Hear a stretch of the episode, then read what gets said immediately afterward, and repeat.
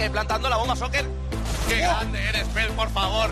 ¡Qué grande eres, Pel! ¡Todos contra Pony! ¡Come para Welly! ¿Qué pelotas tienes, chaval? ¡Tengo una estatua! ¡Wow! Miguel Ángel Paniagua y Gamers Cope.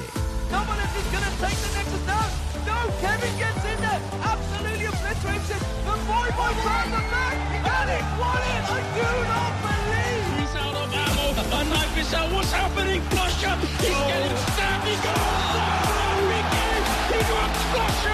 going to be a 2v2, no.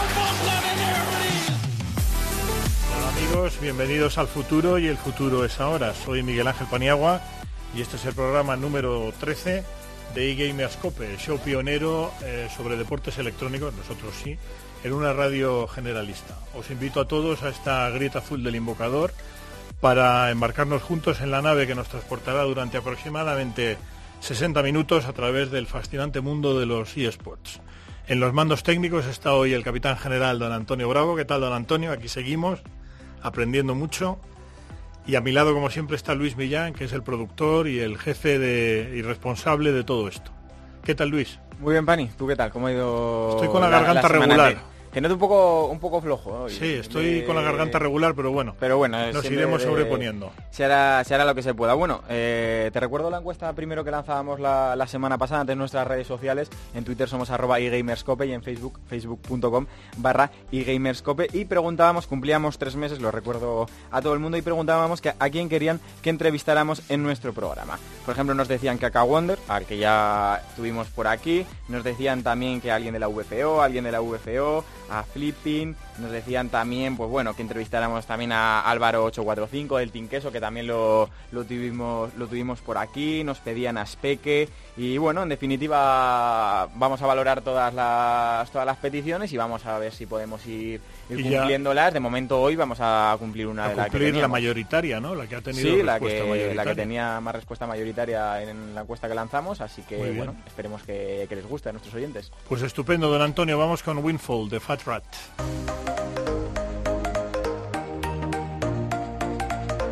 y Gamerscope, el primer programa de radio especializado en eSport.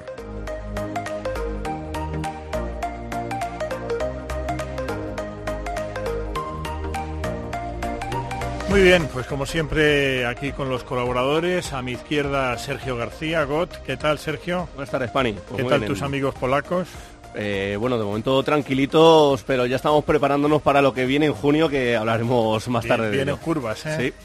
Sí. Y a mi derecha, no necesariamente sociológicamente, Fernando Cardenete, Clort, el, ex- el gran experto también en, en eSports. ¿Qué tal, Fernando? ¿Cómo ha ido la semana? Bien, yo también estoy un poco tocadillo de la, Eh. de la garganta, pero bueno. Los guapos estamos tocados la garganta siempre. Correcto. ¿Qué tal viene la semana? Que me- hay mucho material, ¿no? Sí, bastante. Además, hoy empieza el MSI ya fuerte, así que hablaremos de ello después. Estupendo. Pues nada, con Alan Walker, Faded, de esa canción tan bonita, vamos a presentar a nuestros amables invitados.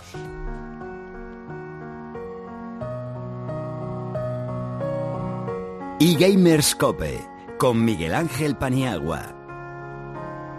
You were the shadow to my light. Did you feel us? Another star,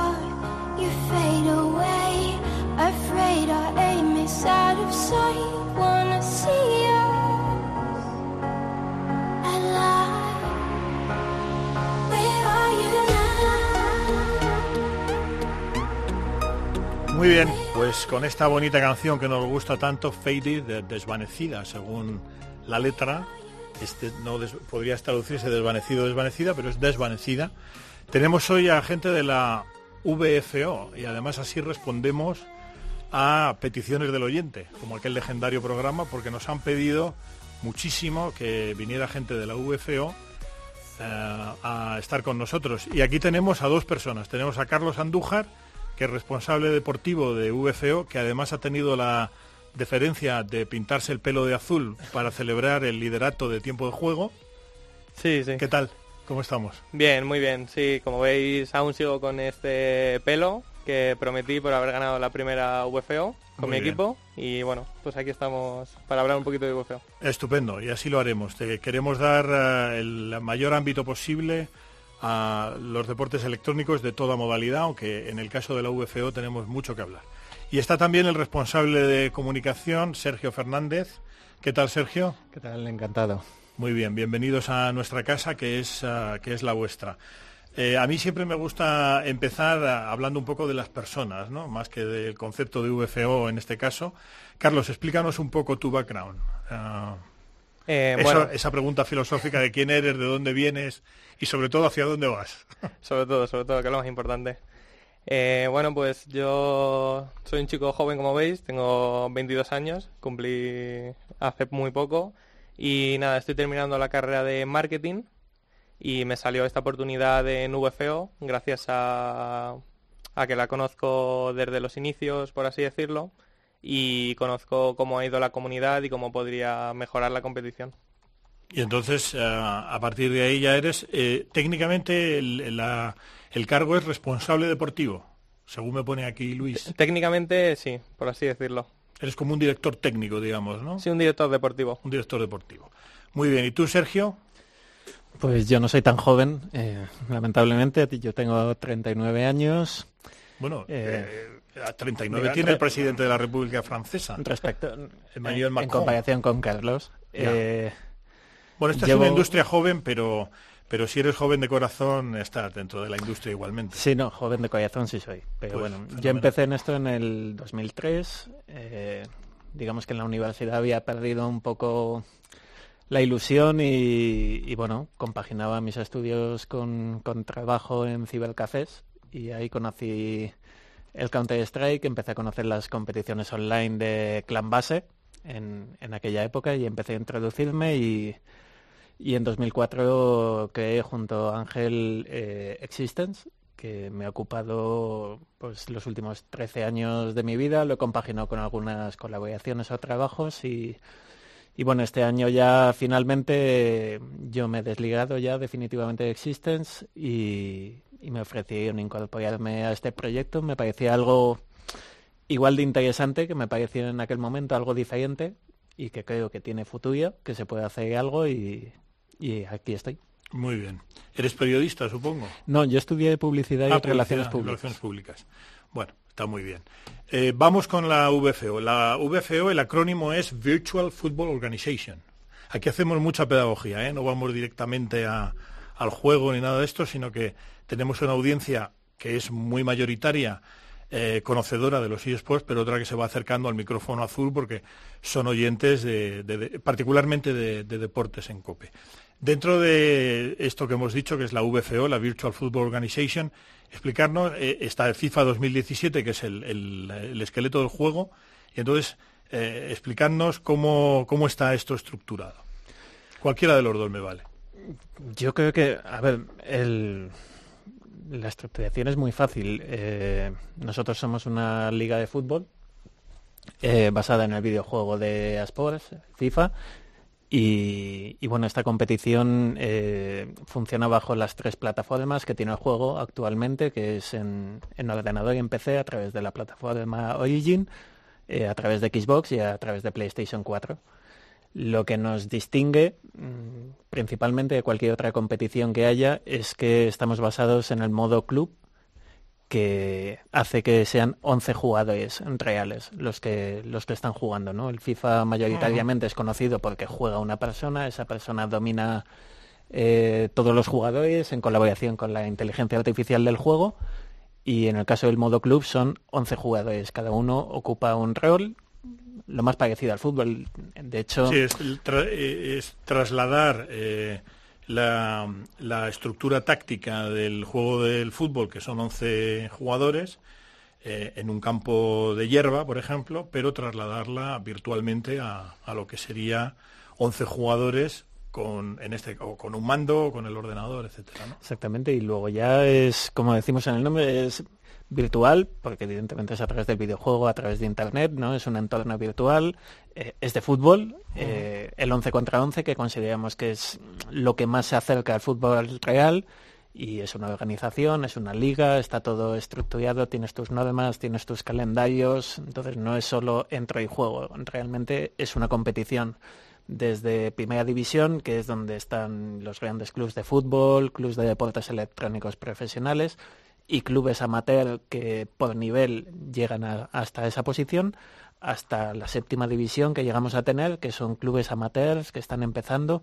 Todos están basados ahora mismo bajo las mismas reglas, todos compiten Ujú. bajo las mismas reglas. Oye, Carlos, y mm, de alguna manera el hecho de que la de que la VFO sea mm, una liga deportiva, una liga de deportes, de fútbol en concreto, puede servir como vehículo de entrada a los clubes de fútbol, a los eSports. Sí, sin duda. Quiero decir a los que ya no están. Eh, sí, sin duda, sin duda. Eh, yo creo que es lo más parecido que tienen ellos para meterse a los eSports de alguna manera. Al fin y al cabo, para en el mundo se están viendo que se están metiendo clubes de fútbol, por ejemplo, el Salke fue uno de los primeros que se metió en el LOL. PSG también, ¿no? el PSG se está metiendo ahora también. Y al final es, eh, por así decirlo, un eSport que es lo más parecido que tienen ellos. Eh, en España desde siempre se tiene la tradición de jugar al fútbol. Casi todos los niños de pequeños van siguiendo una pelota hasta que, bueno, por circunstancias de estudios, trabajos o cualquier mm, situación, pues pue- no puedes dejar, de- no puedes seguir continuando con, con este sueño que tienes, por así decirlo.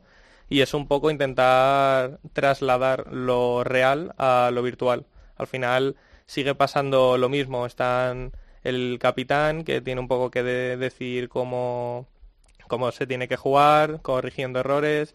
Hay las típicas discusiones que hay en todos los equipos para mejorar. Y es un poco lo que diferencia el uno contra uno del 11 para 11 es sobre todo que se ve esa familiaridad que hay entre compañeros que en el uno para uno no se puede ver. Oye, Sergio, ¿y están ah, dentro de la VFO todos los clubes de fútbol? Eh, es decir, ¿hay una equivalencia en esas siete divisiones que has hecho? Eh, por poner un ejemplo, en las dos primeras, la primera y la segunda, ¿es una imagen especular, de, o sea, un espejo de, la primera y de la segunda? ¿Están el Real Madrid, el Barcelona, el Athletic de Bilbao?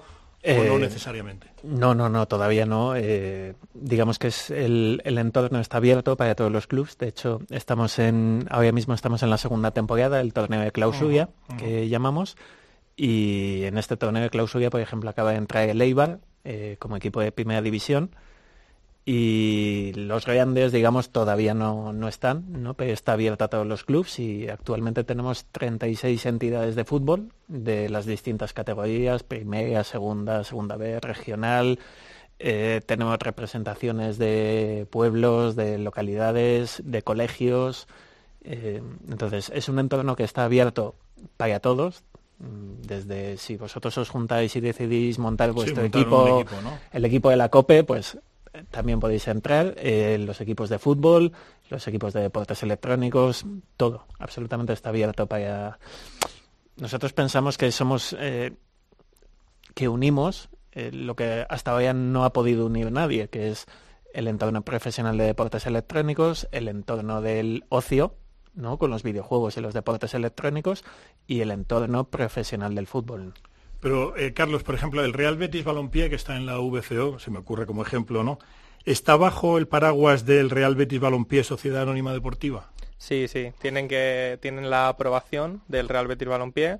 El Real Betis Balompié tiene que hablar con VFO y de- dejarnos claro que quiere participar y bueno, se montan su equipo. De hecho, el Betis está está en play, está en segunda posición ahora mismo. Han empezado. Se me ha ocurrido el Betis Sí, sí, la por poner un ¿eh? No- ejemplo.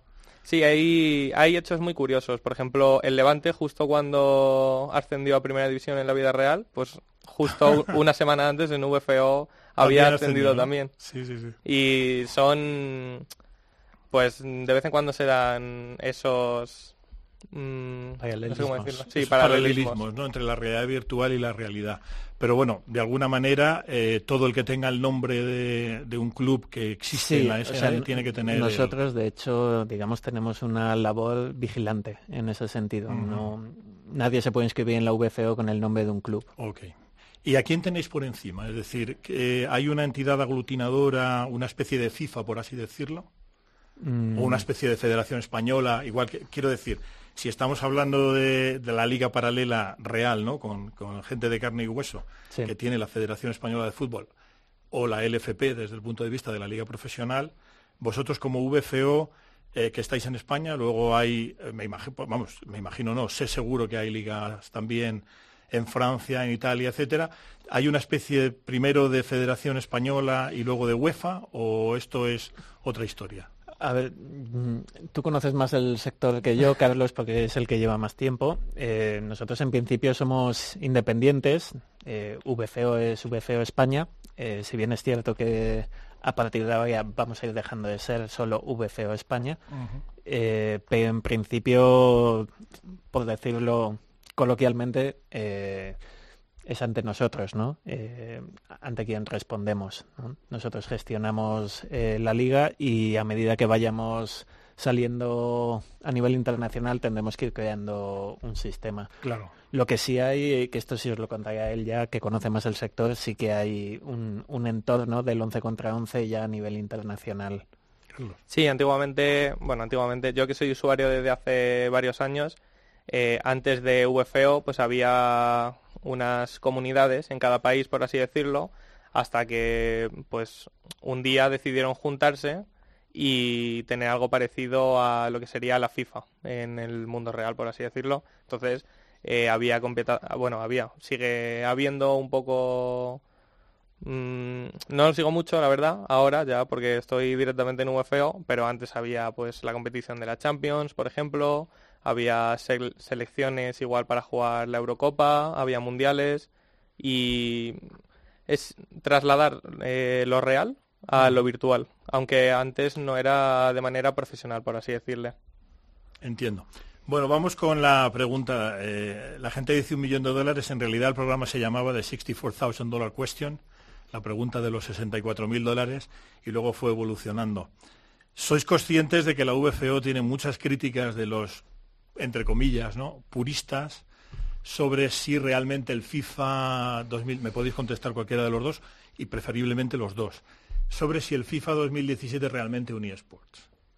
Ah, what, you- what say you? ¿Cómo se dice? ¿Qué, qué tenéis que decir. Eh, sí, la verdad es que el FIFA tiene muchas críticas. Al final, siempre, todos estos años ha ido destinado al juego de uno contra uno, sin duda. Es un hecho y hay que decirlo. Sobre todo, pues al, Ultimate Team también se centra mucho por esa rama. Al final, eh, lo que se está intentando conseguir es que se vaya tirando más para, para el modo de eSports, como FIFA, pero bueno, también dependemos un poco de lo que el juego nos da. O sea, el juego tiene sus cosas muy buenas, como el Clubes Pro, que lo sacaron ellos, pero sí que a lo mejor beneficiaría un poco más la, la personalización de las camisetas, que actualmente la hay, pero bueno, todo es agrandarlo. Un, todos los juegos de eSports tienen un modo espectador, por ejemplo, que sería muy necesario en el FIFA. Y poco a poco, pues si se va haciendo fuerza, yo estoy convencido de que algún día EA nos escuchará. Esperemos, ¿no? Porque una característica que sí tienen los, ah, los mm, eh, videojuegos, por ejemplo, los videojuegos que forman la columna vertebral de los eSports, League of Legends, Counter-Strike, eh, Call of Duty, es que están pensados por los creadores, o bien por Riot o Blizzard o el que, el que sea, están pensados para el espectador. Y eso es lo que les da una gran ventaja, por lo que hemos podido analizar. ¿no? Sergio, ¿qué tienes que decir sobre el tema de, A ver, yo creo que FIFA eh, tiene todavía mucho que evolucionar y tiene muchas diferencias frente a juegos como League of Legends o Counter-Strike. De todas maneras, yo no conocí un juego al que no se le critique. Por supuesto. No, luego, luego te comentaré. Eso, eso es un hecho. Incluso a los que son realmente deportes electrónicos, siempre la crítica siempre va a estar ahí. Yo, no, yo creo que somos de los más críticos que hay en cuanto a sector. Eh, y es cierto que, que, bueno, que el FIFA tiene ciertas diferencias importantes eh, con, con los deportes electrónicos. ¿no? Yo que vengo del mundo del Counter-Strike, lo del modo espectador, yo eso sí lo noto. Lo noto Ujú. mucho y sobre todo lo notamos cuando estamos haciendo las retransmisiones porque eso nos obliga a, a hacer un sistema un poco extraño. y, y a veces dependemos, ¿no? Eh, hace poco pues un jugador perdió perdió el stream, ¿no? Y, y no pudimos seguir Claro. precisamente por eso, porque no había un modo espectador. modo Entonces, espectador. yo confío en que en el futuro cosas de este tipo se vayan solucionando. También, como comentaba antes del programa, ¿no? Contigo, eh, FIFA lleva desde prácticamente el principio de los deportes electrónicos. Sí, sí, vamos. ¿no? De hecho, yo creo que históricamente, si hay un juego en el que hemos destacado más en España internacionalmente, es en FIFA. Es en FIFA, sí. En términos, en términos de lo que son los deportes electrónicos o de lo que son los videojuegos, eh, el FIFA eh, estaría en el periodo de los dinosaurios, es decir, es tan antiguo como el tiempo. Exacto. Yo recuerdo a mis hijos jugando con el FIFA, pues probablemente, no sé, 97, 99. Tú Sí. que eres un Benjamín, habrás jugado infinidad de, de FIFAs, ¿no? Pero eh, parafraseando a Manquiña en Airbag, lo mismo que os digo una cosa, os digo la otra. ¿eh? O sea, lo mismo que es verdad que hay mucha crítica al FIFA 2017 sobre los, entre comillas, puristas de los eSports, a los que respetamos mucho, puristas los ha habido siempre. En mi campo que se supone que es de conocimiento, que es el básquet, pues los puristas dicen que eh, decían que el tiro de tres iba a matar el baloncesto. Mentira. Que el hecho de que los pequeños dominaran la tierra en vez de los grandes iba a matar. Nada, no tiene nada que ver. Y aquí hay dos hechos que son muy claros, ¿no? Eh, por su naturaleza, el FIFA y la VFO, que es eh, el organismo que aglutina a los jugadores de FIFA de una manera más o menos ordenada, es un juego de fútbol y hay mucha audiencia de fútbol en España.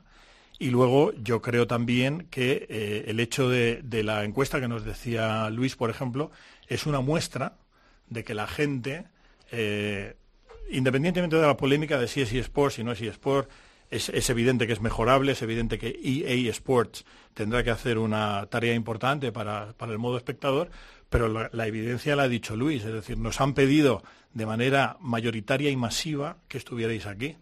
Por lo tanto, como decía antes, lo mismo que os digo una cosa, os digo la otra. O sea que mucho ánimo. Van a preguntaros ahora mis colaboradores y el productor, así que estáis en territorio amigo de todas formas, así que adelante, cuando queráis. Hola Carlos, hola Sergio, daros las gracias por, pasaros por aquí. Y bueno, yo tengo do- dos preguntas. La primera sería un de corte más logístico, porque por ejemplo en League of Legends lo- los equipos cuando van a jugar se unen en un servidor de voz, se hace un chequeo de que están todos los jugadores en sus cuentas y a lo mejor eso con 22 personas en un mismo partido puede ser complicado, sobre todo con la, la picaresca que tenemos aquí en España de, bueno, estoy yo malo o de repente cojo a otro jugador que ha pasado incluso en el campeonato de Pro Evolution Soccer de, este fin de semana, que luego lo contaremos. ¿Cómo lo hacéis para llevar todo eso a, un poco a rajatabla, haciendo la normativa y que no se os cuele nada?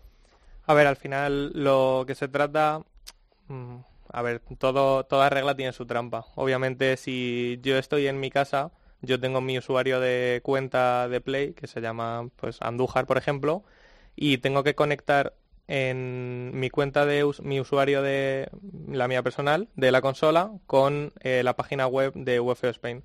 O sea, en UFO Spain se crea un equipo, igual que lo hay creado en el videojuego, y todas las personas tienen que entrar con su IP registrada en ese equipo. Al final, yo que llevo mucho tiempo he visto de todo. O sea, si quiere jugar mi prima el partido, nadie va a saber que está jugando mi prima.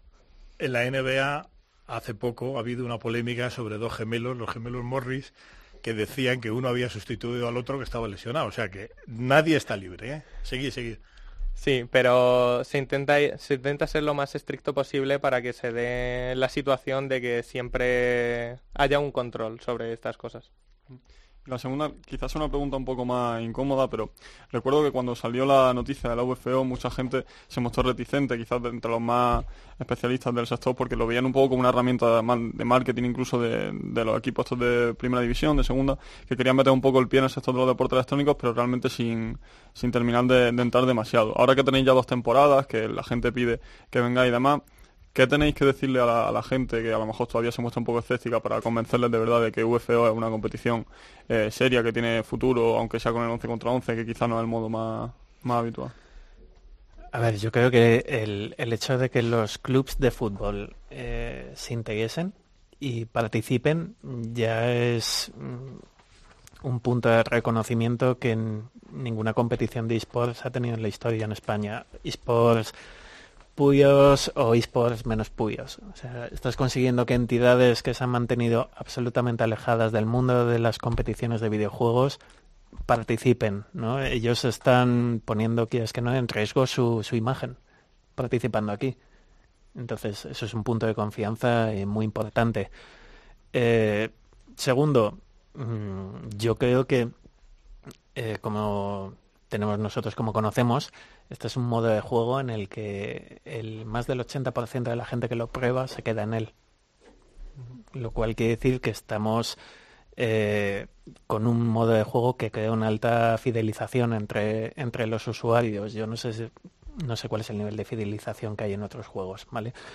Pero esto, sobre todo, además que tiene mucha competición, eh, pues creo que es otro punto a favor nuestro. Estamos hablando de lo más parecido que hay al fútbol, de competiciones de videojuegos, de fútbol en España, ¿no? O sea, estamos mezclando videojuegos, fútbol.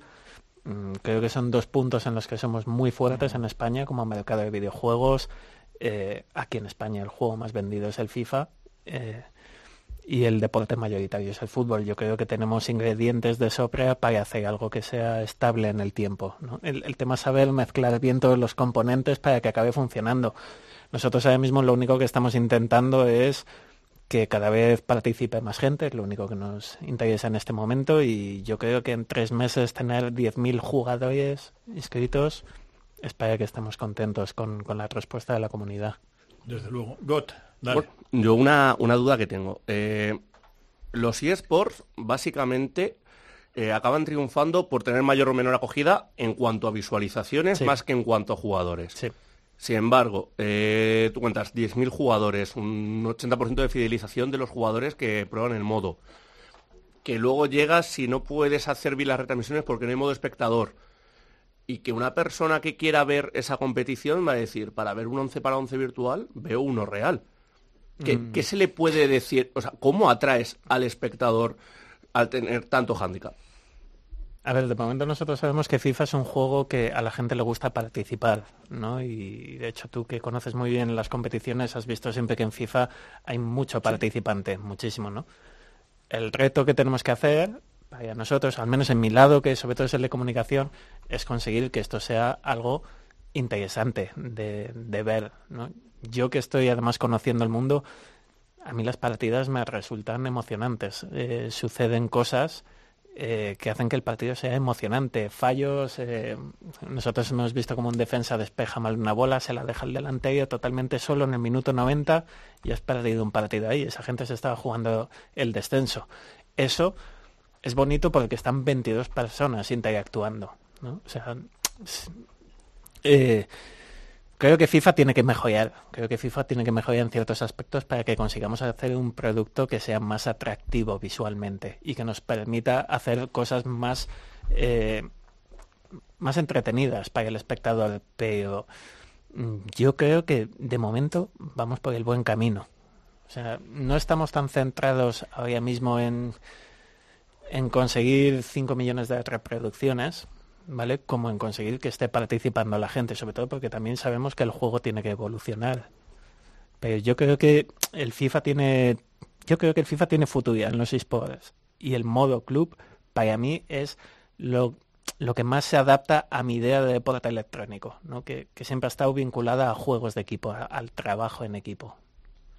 Muy bien, Luis. Sí, el otro día leía que la UFC había llegado a un acuerdo con la VPN para expandirse internacionalmente entonces y crear competiciones a, a nivel internacional de forma, bueno, poco a poco, un poco cuando se, se asiente cuando se siente todo el tema. Entonces me gustaría conocer cómo iba a ser esa, esa expansión de cara a, a nivel internacional. Eh, bueno, VFO eh, llega a un acuerdo con VPN. Un, VPN. un momentito, es que dentro de la pedagogía hay que hacer pedagogía. Eh, la VCO eh, se une a la VPN. La VPN es, si no me equivoco, la Virtual Pro Network. Es eh, una plataforma, ¿no? Sí, es como, como he comentado antes, la plataforma donde nos movíamos los antiguos usuarios del modo Clubes Pro. Al final, eh, VPN era la encargada de organizar estos torneos internacionales y demás, como he comentado antes, y tiene más de 100.000 personas en todo el mundo. Entonces, VFO ha llegado a un acuerdo con ellos Ellos tienen pues la mayoría de los países del mundo que puedan jugar y al final VFO se irá abriendo en países distintos por todo el mundo hasta que intente ser lo más global posible, porque FIFA mm, diría que está en todo el mundo. Muy bien. Entonces el objetivo es expandir la marca VFO, Sí. a crear ligas y que VFO sea, sea la que, digamos, maneje... Ah, sí, al que final. VFO sea esa FIFA que decían que no, que no existía, ¿no? Exacto, va a existir un sistema de competiciones nacionales y a medida que se vaya expandiendo a otros países, empezará a haber competiciones internacionales también.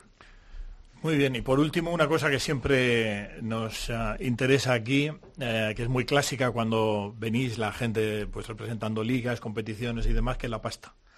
¿Cómo andamos? Y además a don Antonio Bravo siempre le gusta mucho esto de la pasta, a nuestro jefe técnico, porque hay premios importantes ¿no? en muchos juegos. ¿Qué dotaciones tenéis en premios? Nosotros actualmente no estamos eh, todavía en nuestras competiciones, no hay premios en metálico, sobre todo porque también acabamos de empezar y hay que conocer bien la liga, hay que conocer bien la situación del juego con los equipos, todo. Aparte nosotros no somos del todo una competición fácil, somos en cuanto a participantes eh, somos la, la competición más grande, si queremos organizar cualquier cosa son 22 jugadores, ¿no? Entonces eh, hemos preferido ir cogiendo este tiempo de, de experiencia y de ir contactando con, con el mercado ¿no? en el que estamos trabajando y, y, bueno, la, la idea es que en FIFA 18, que ya es donde hemos tenido tiempo para organizar, para conocer la experiencia, que ahí Ya empecemos hay a... algún, algún premillo, ¿no? Pero por lo menos el primero de cada división se lleva una copa o algo. Eh, de momento la tenemos en, en- ¿de cuánto es? ¿De cuántos píxeles es? Eh, de 75 por 75. Muy no, yo, bueno, yo a mí me salió, a mí me salió gratis este pelazo que llevo, desde luego. Muy bien, Carlos, Sergio, pues no sé si tenéis alguno más preguntas. Muchísimas gracias de verdad por estar con nosotros, estar en vuestra casa. Os acogeremos cuando queráis y seguro que nos volveremos a ver. Así hemos cumplido también un deseo de nuestra audiencia y espero que lo hayáis pasado bien y os invito a seguir con, con nosotros. Muchas gracias de verdad. ¿eh? Nada, Muchas gracias. Gracias a Muy bien, don Antonio, vámonos con ah, Mark Petrie y Go Time, vámonos a los campos de la justicia de la Liga de las Leyendas.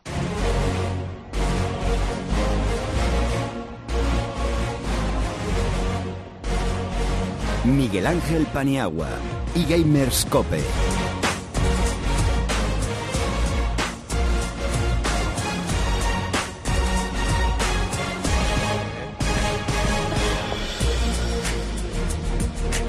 Muy bien, pues ya estamos en el campo de la justicia más ah, antiguo y venerado, en la grieta del invocador, para hablar, ah, Luis, de la Superliga Orange, jornada, clasificación, etcétera. Sí, se jugó la, jornada 9, Kif 1, Basconia 1, Valencia 1, G2 1, dos empates el lunes y el Martins, el martes, perdón, Penguins 2, Origen 0 y Giants 2, Roja Army 0.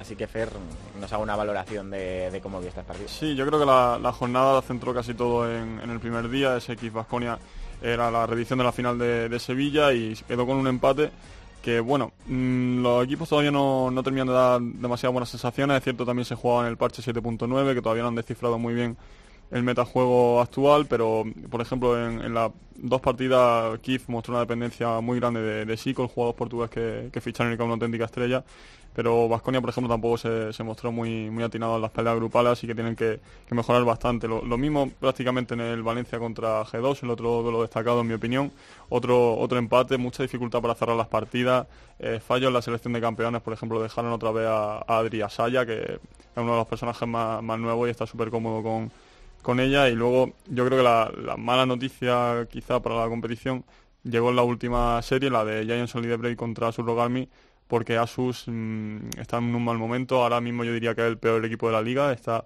si no recuerdo mal, en la antepenúltima posición, empatado con Origen, con nueve puntos o algo así, está muy apretada la, la tabla, pero si sigue así, quizás se juegue el descenso siendo el vigente campeón. Sí, te la repaso. Primero está Vasconia con 18, segundo Valencia con 14, tercero Penguins con 13, cuarto Kif también con 13, quinto G2 con 9, sexto Roja Army, como bien decías, antepenúltimo con 9, séptimo Giants con 8 y cierra la tabla Origen también con 8. Y para la próxima jornada, que será la jornada 10, el lunes tenemos un G2 Penguins y un Origen Kif y para el martes un Giant Vasconia y Roja Army Valencia. Lo de Asus ROG Army es duro, ¿eh? porque en el Gamer G de diciembre quedaron campeones y están en un, como dicen los paracaidistas, eh, tengo una sobrina, están en descenso vertical. Eh, vamos a ver si, si se sobreponen, pero ha habido mucha convulsión, Fer, y entonces eso siempre, siempre afecta. Bueno, vamos con el MSI, Mid, Mid-Season Invitational. Ujú. Eh, se jugaron las últimas series de, del play-in, de la fase previa a lo que ya es la fase de grupos definitiva, quedó Team Solomid 3, contra- eh, 3 a 2 contra Gigabyte Marines, que fue la, la sorpresa de la, de la fase, porque Gigabyte Marines al fin y al cabo venía de la primera fase del play-in, es un equipo vietnamita no muy, no muy conocido, eh, Team Solomid es uno de los más grandes del mundo en cuanto a popularidad y tuvieron que hacer un reverse sweep, es decir, ganar las tres últimas seguidas para no quedarse por lo menos a, a otra eliminatoria de, de quedarse fuera. Eh, los Marines, para los que no los conozcan y vayan a verlo estos días, son un equipo muy rápido, con una dupla en la jungla y en el medio que son Levi y Optimus muy explosiva, que son capaces de coger una pequeña ventaja y hacerla muy grande con el, el- efecto bola de nieve, pero que sí es cierto que hay veces que se pierden un poco en el aspecto macroestratégico, por ejemplo la tercera partida que perdieron contra eh, Team Solomid eh, la tenían en, en la mano ya la victoria y, la dejaron la dejaron pasar. En cuanto a Flash Wolves y Supermassive, taiwaneses contra turco, no hubo color, eh, lo que se esperaba. El Flash Wolves es el segundo mejor equipo de la competición y arrolló completamente a los turcos que aún así aguantaron bastante más de lo que se esperaba en el early game, que un poco el, el fuerte de Flash Wolves. Y Muy finalmente, eh, los marines que se impusieron a los turcos, de nuevo les pilló un poco a contrapié esa velocidad extra que ponen los, los vietnamitas en los primeros minutos. No supieron reaccionar los turcos y ahora veremos qué tal lo hacen en la fase de grupo. Muy bien. Rumors and uh, Transactions. Bueno, O sea, sí, rumores y fichajes. Tenemos, tenemos muchísimo esta, esta semana. Dale. Eh, empiezo por Europa. En H2K ha salido el, el entrenador asistente Stardust, pero han renovado a Chey y a Nuclear, la, la Bolding. A nivel corporativo, la organización quiere dar un, un paso adelante y eh, equipararse con esas organizaciones que están metiendo dinero de otra industria y han pedido a través de un comunicado que si hay inversores interesados se pongan en contacto con ellos. Vitality ha, ha cogido a Yamato Canon, que salió de Splice para los próximos tres splits. En Giants Gaming hoy ya se ha anunciado que Flaxis abandona el equipo, el resto está de agente libre, no se sabe muy bien qué pasará con ese equipo que va a la Challenger Series, pero de momento el, el sueco de la top lane ha, abandonado. Fnatic se va a Corea del Sur a preparar el próximo split y ha habido polémica porque Reckless se queda en casa. Eh, se rumoreó que quizás iba a Unicorn Solo, pero él mismo en un comunicado de Facebook incluso le dio un pequeño recado a su aficionado diciendo que cómo se le había ocurrido pensar que iba a volver a cometer el error de hace unos años cuando se fue a Elements. Así que se va a quedar, pero a Corea va a ir Mr. Rales de Fnatic Academy para entrenar con el primer equipo. En G2, eh, Perks se fastidió la pierna, subió una foto un poco con la, con la pierna escayolada, parece que es algo bastante leve y de unos poco- pocos días, pero quizá le afecta el rendimiento. Unicorn Soldo también se va a Corea y, mantiene a Samus, afortunadamente para nosotros. En Rocket, Maxlord eh, se ha quedado fuera por mutuo acuerdo, eh, se ha ido ya a Misfits, que ha fichado también a Inner Flame como manager general. En Splice, que se fue Yamato Canon, entra Gibus como eh, entrenador y se incorpora Gaisek, que trabajó con Taylor de analista y van a aumentar también el cuerpo técnico las próximas semanas. Y luego ya en Misfits Academy ha dejado fuera a casi toda la plantilla, que se sepa, ahora mismo solo queda Playstalker, pero suena para Rocket bastante. Y ya en Norteamérica, Immortals se ha quedado sin su entrenador, eh, Hermes. Es posible que fichen a Exmithy de Counterlogy Gaming, así que quizá Dardock, que está en Immortals, se vaya a CLG para completar el intercambio de piezas. United, lo que comentamos la semana pasada de Dandy y GBM, GBM se ha confirmado ya, unos fichajazos para la Series norteamericana. Y ya en Brasil, eh, CNB, el equipo en el que metió dinero Ronaldo Nazario, no, no Cristiano, eh, ha fichado al antiguo analista de Team Solomid como entrenador y a Last Boy, que es un conocido jugador coreano que también ganó con Team Solomid la, la LCS norteamericana, como manager. Tenemos que hablar, que te he leído en Twitter además, del, ah, del tremendo impacto que tiene League of Legends en Brasil. Sí, es una, es una región que ha crecido mucho en los últimos años. Empezó con campeonatos regionales, ni siquiera tenía su propio servidor de League of Legends al principio y ahora mueve unas cantidades brutales de gente. Eh, BRTT, por ejemplo, eh, tiene una marca de ropa urbana que patrocina raperos, surferos, tiene 500.000 seguidores en Twitter. eh, las finales del año pasado la siguieron 2,1 millones de personas, de las cuales 1,4 fue en televisión, así que mm, aunque no tiene tanto nivel competitivo, los eventos son una auténtica barbaridad y espero que la gente se dé cuenta hoy en la ceremonia de apertura de lo que mueve Brasil. Brasil es un país, ahora está en crisis de todo, económica, moral y de todo, pero es un país eh, brutal. Muy bien, si no hay nada más, pues eh, don Antonio, vámonos a hablar del otro juego eh, grande de los eSports, que es Counter-Strike Global Offense.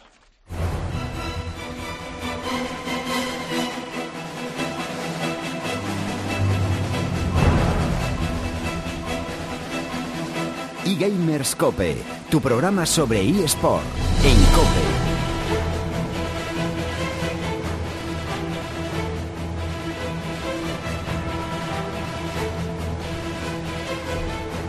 Muy bien, pues ah, querido Luis, y es el Masters.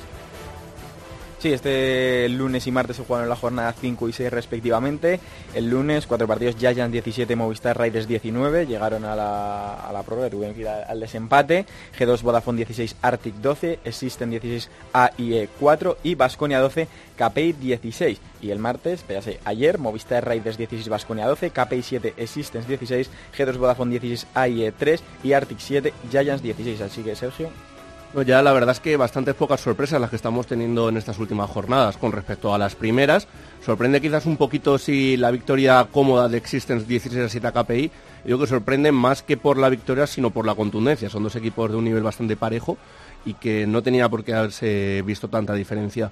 Luego también pues uno de los partidos de la jornada a priori y que luego se demostró en el servidor, pues el que comentabas Luis, esa victoria de Riders 19-17 ante Giants, partido de altos vuelos en el que además eh, Giants iba ganando mm, 15-10, si mal no recuerdo exactamente, acabó remontando Riders y llevándose el encuentro en la prórroga. Bueno, y repasamos la clasificación. Primero G2 Vodafone con 15 puntos, segundo Movistar Riders también con 15, tercero Existence con 9, los mismos que Vasconia cuarto, que el quinto KPI, que el sexto Giant, séptimo Arctic con 6 y octavo cierra la clasificación con 0 puntos, no ha ganado todavía nada AIE. Y para la próxima jornada solo tendremos una esta semana que viene, el próximo lunes día 15, Giants G2 Vodafone, Existence Movistar Riders, Vasconia Arctic y cerrarán AIE contra KPI. Sí, la verdad que cuatro encuentros en los que principalmente dos acaparan la atención, Giants contra G2 Vodafone y Existence Riders, y más que por el nivel parejo que tienen, que eso es obvio, es por lo que puede suponer para la clasificación. Una victoria de Giants y de Existence podría juntar las cuatro primeras posiciones de la tabla en tan solo tres puntitos, y jornada, por cierto, que finaliza la primera vuelta ya. Muy bien, vámonos Down Under, a Sydney. Down Under es... En el hemisferio de abajo, Ahí ¿no? estamos. Sí, en Sydney que se ha celebrado la primera parada del circuito Interstream Masters y donde Astralis ha perdido. Eso para empezar el resumen, yo te lo digo. ¿Qué me vas a contar? Han caído en semifinales ante Face en la reedición de una de, la- bueno, de las dos últimas finales de los torneos más importantes, pero esta vez el que se llevó el gato al agua no fue Face, sino que fue SK, que les doblegó al combinado europeo en la final por 3 a 1. Han vuelto por su foro los brasileños con un Fallen espectacular y un Colcera que se ha llevado su segundo MVP en apenas 10 días y recuperando niveles de dominación SK que se vieron en jugó- 2016. Vi el, eh, parte de la final, SK jugó a un nivel altísimo. ¿eh?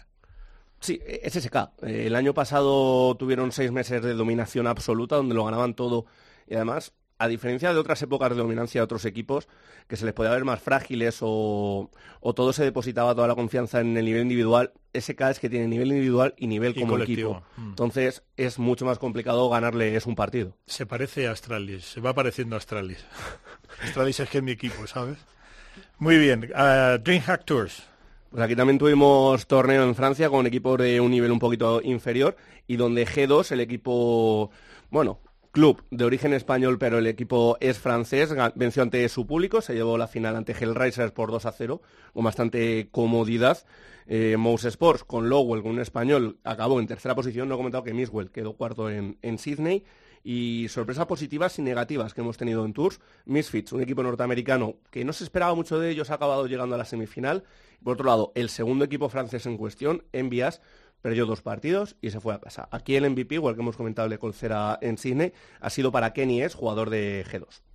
El crecimiento de los eSports en Francia, por cierto, el otro día leí un artículo eh, cuando iba consultando los temas políticos para ver cómo iba en la- la- el recuento de las elecciones presidenciales y había un artículo muy interesante en Libération sobre la influencia de los eSports en el mercado francés y está a unos niveles ah, brutales también. ¿eh?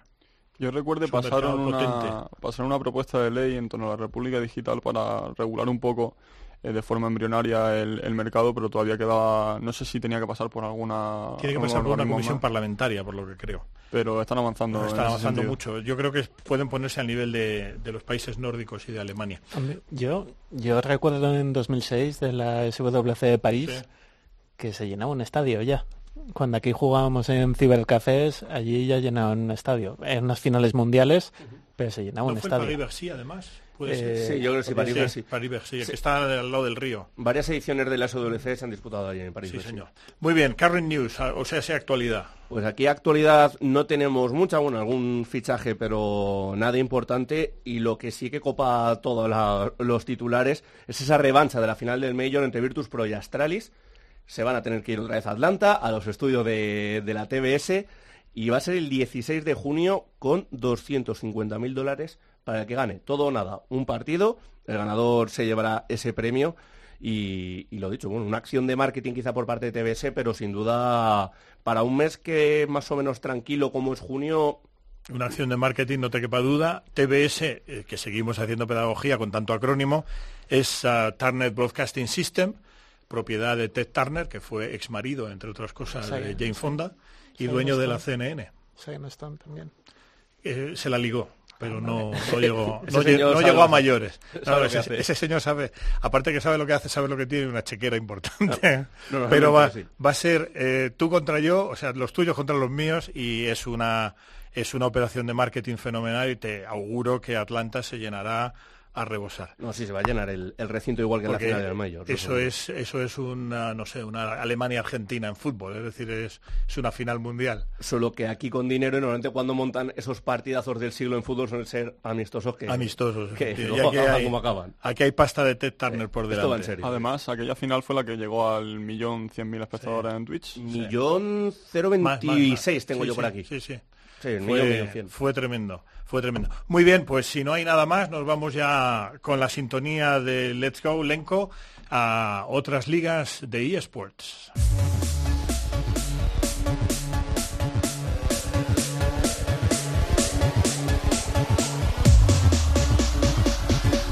eGamers Cope, tu programa de eSport de la cadena Cope.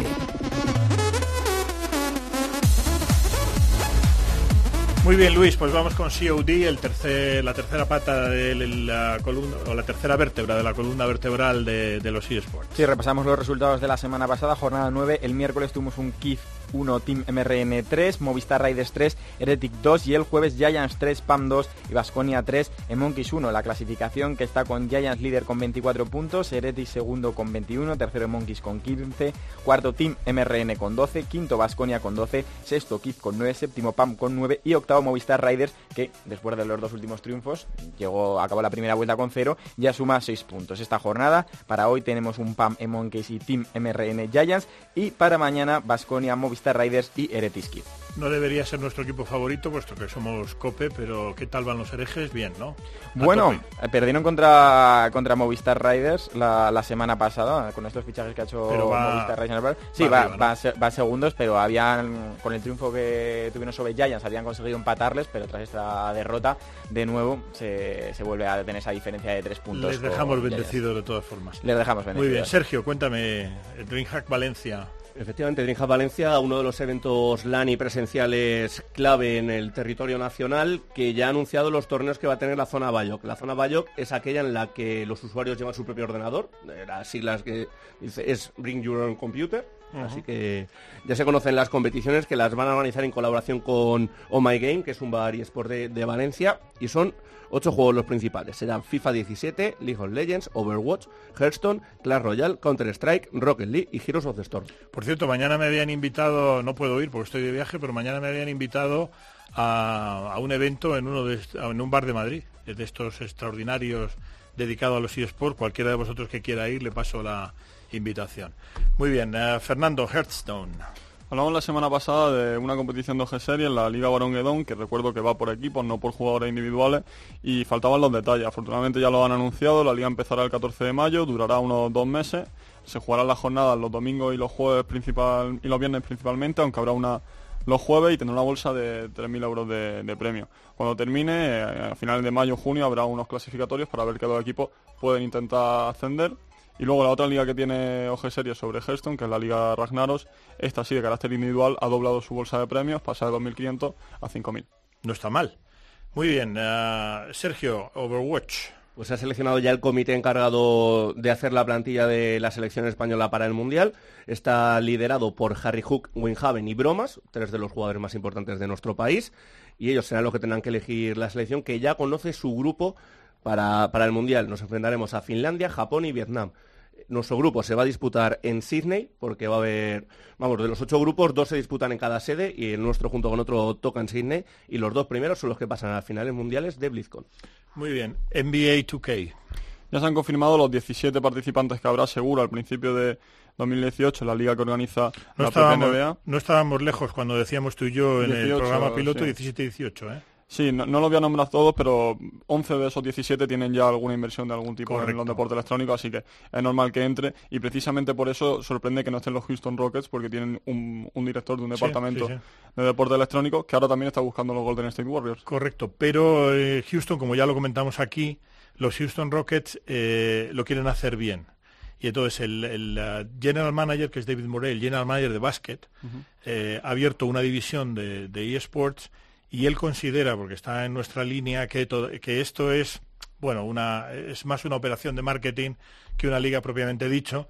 Y a lo que aspiran los Houston Rockets es a entrar en el corazón, en la vértebra, en la columna vertebral de los eSports y eh, la NBA 2K es un poco secundaria. Sí, porque además para ellos es totalmente secundario la, la barrera de entrada, por así decirlo, ha sido de 250.000 euros, dólares perdón, eh, por año. Han hecho un acuerdo por, por tres temporadas, 750.000 en total, que para ellos es calderilla, pero que a ver qué tal le sale la, inversión.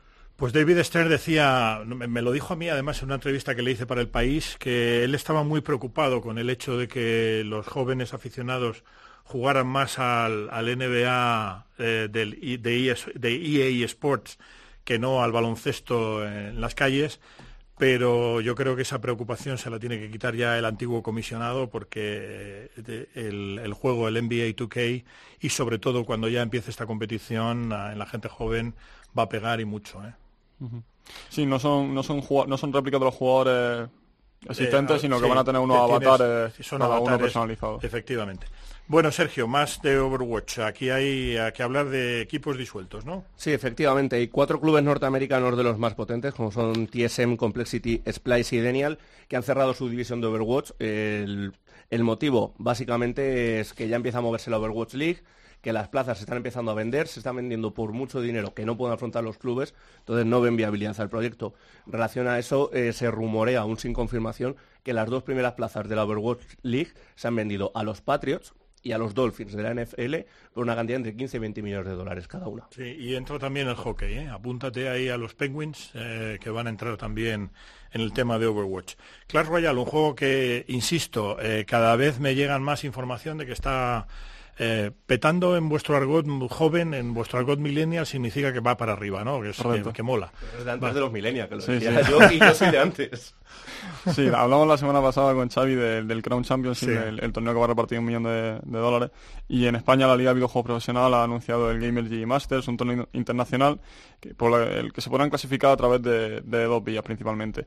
Los más precavidos, los que crean que a lo mejor necesitan varias oportunidades, tendrán varios clasificatorios abiertos a- online a través de Arena GG, que es la plataforma de la LVP para competiciones amateur. Y luego en la propia Gamer G se harán unos tres torneos presenciales.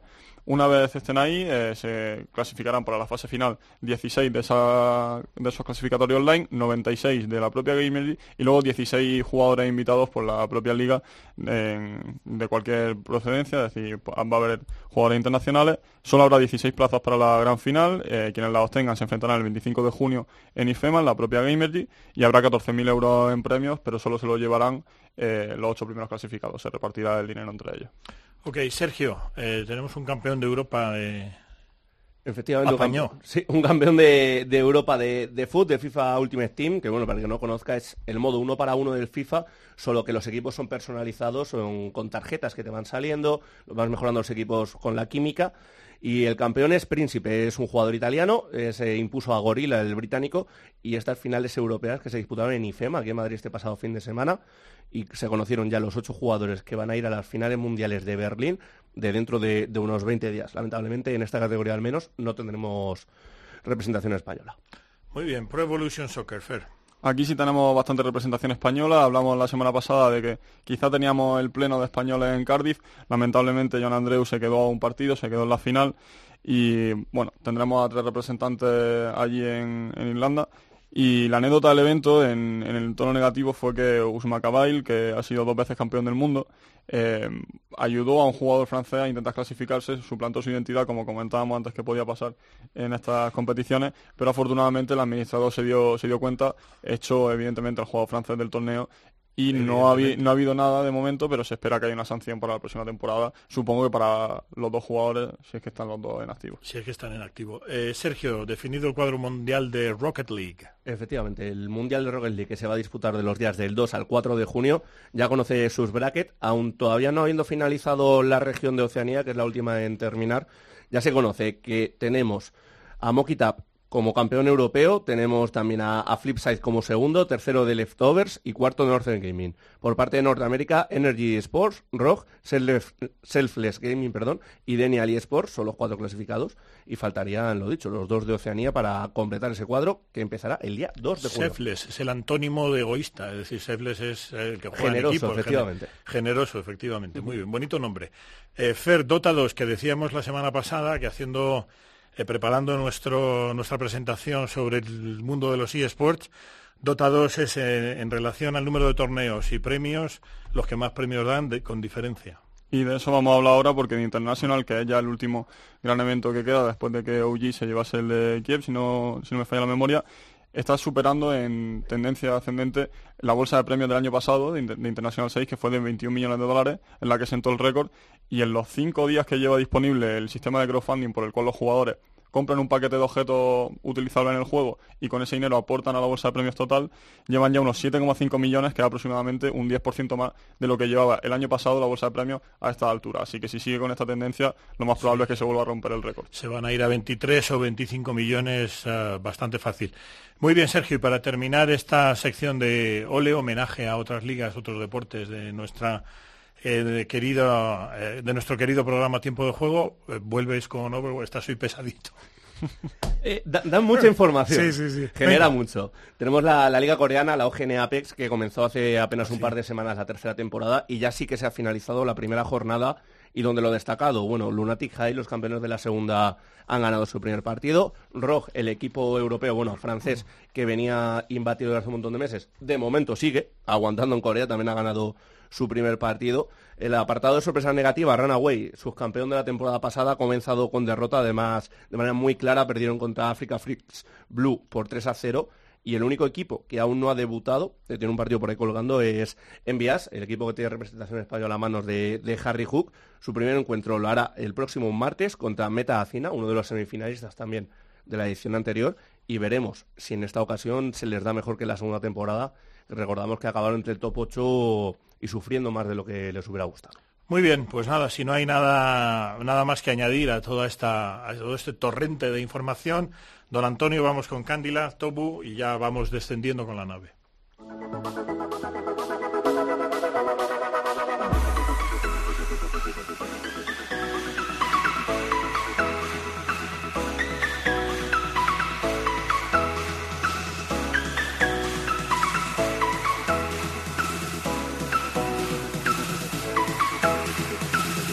Y Gamerscope, el primer programa de radio especializado en eSport. Muy bien, pues eh, Luis, con la nave ya descendiendo y no precisamente en descenso vertical, eh, háblame de redes sociales y a ver qué se te ocurre o qué se te ha ocurrido para la encuesta esta semana. Sí, vamos a repasar las redes sociales como siempre. En Twitter somos arroba eGamerscope y en Facebook facebook.com barra eGamerscope. Y la encuesta esta semana hace varias semanas que no ponemos ninguna sobre LOL, así que vamos a hacerla sobre el MSI. Eh, el año pasado se quedó fuera G2 de, de pasar de la fase de grupos y entonces preguntamos si este año la pasará. Si G2 pasará a la fase de grupos Facilita, ¿no? del MSI de, de LOL. Entonces pues la respuesta solo pueden ser dos o sí o no. ¿O no? Muy bien. Pues nada, eh, muchas gracias Luis. Hasta aquí este decimotercer programa de eGamerscope. Muchas gracias por escucharnos y esperamos veros nuevamente a bordo de esta nave que nos transporta alrededor del fascinante mundo de los eSports durante aproximadamente 60 minutos cada 7 días. En nombre de todo el equipo que hace el programa, con ah, don Antonio Bravo en los mandos técnicos, con Luis Millán en la producción, Got, eh, Glort y quien nos habla, os deseamos una muy feliz semana. Mientras tanto, no dejéis de jugar y sobre todo no dejéis de soñar, porque el futuro es vuestro y el futuro es ahora. Disponga usted de los micrófonos, don Antonio.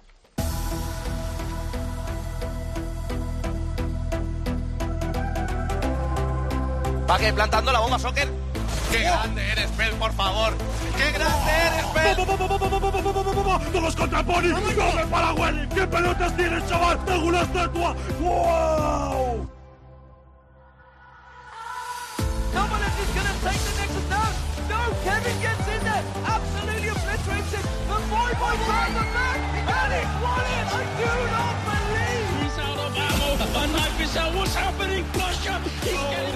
He go.